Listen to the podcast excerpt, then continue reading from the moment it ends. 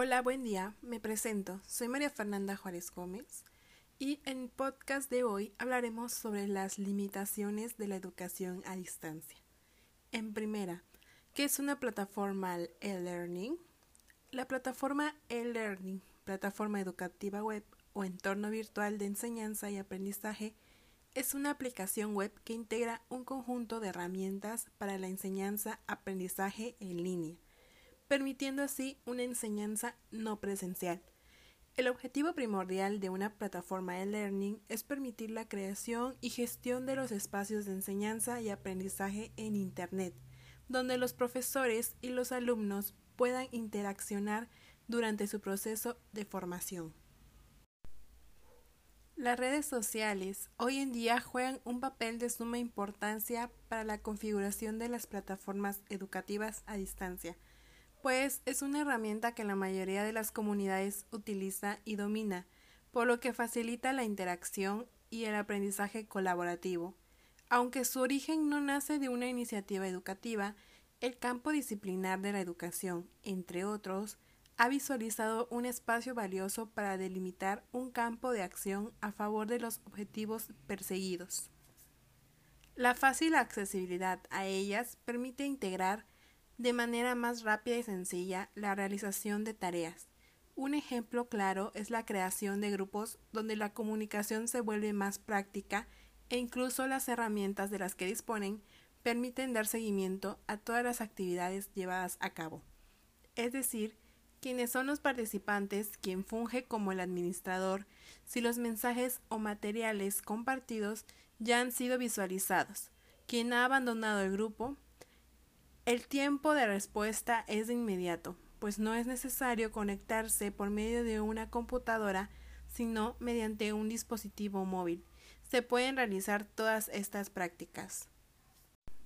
Las teorías del aprendizaje actuales reconocen la importancia de las relaciones sociales y la interacción con el otro en la adquisición de conocimiento.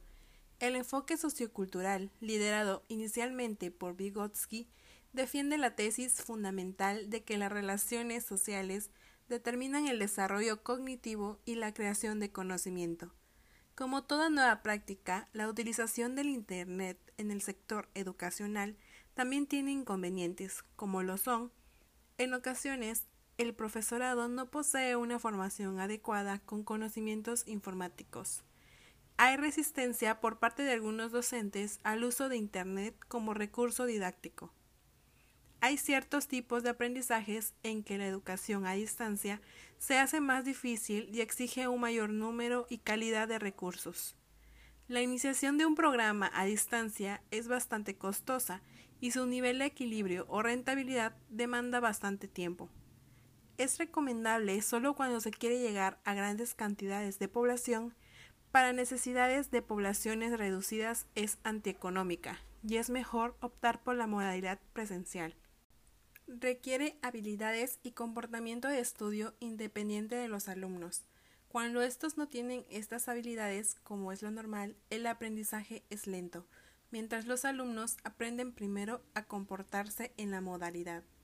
Ante la presencia de dudas o dificultades por parte de los alumnos, no es fácil la respuesta inmediata a ellas. Requiere en los países buen desarrollo de los medios de comunicación, como vías, teléfonos, correo, etc el proceso de asimilación y aceptación por las autoridades y educadores de la modalidad y sus beneficios son lentos, por el acostumbramiento que tienen a la modalidad presencial.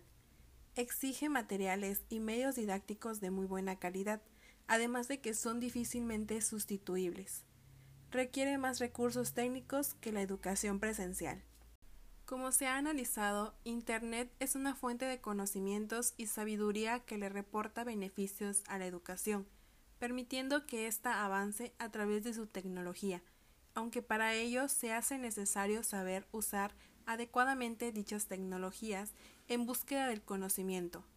El desarrollo y las ventajas que aporta la educación son increíbles.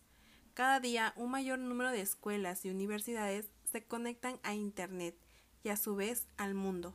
Sin embargo, su uso en la educación no está exento de problemas.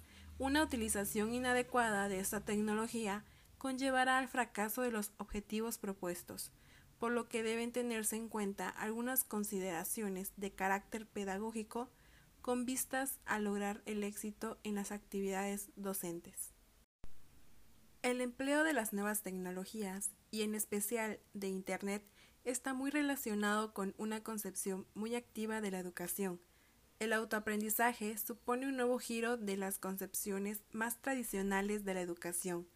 Hay que tener en cuenta nuevas condiciones de carácter pedagógico que precisan modificar el papel de todos los agentes implicados en la educación. Es necesario tomar entonces ciertas medidas para el correcto desempeño de las funciones educativas mediante el uso de Internet. Debe estar creada la infraestructura que soporte los cambios que tienen lugar, modificarse el enfoque y la perspectiva escolar capacitar y formar a los profesores en el uso de las tecnologías y también de forma didáctica para que sean capaces de planificar, diseñar y evaluar el contenido adaptado a las características del contexto y de sus estudiantes. La educación a distancia está experimentando una gran, expansión en todo el mundo, debido a las múltiples ventajas que ofrece tanto a profesores como a alumnos en el proceso de enseñanza-aprendizaje gracias al uso de las TIC, las cuales han ayudado a superar uno de los principales obstáculos que ha tenido la educación en estos tiempos, que es la educación en tiempos de pandemia. El futuro está muy relacionado con lo que Internet representa y con el uso que se le dé, la educación no puede quedarse atrás.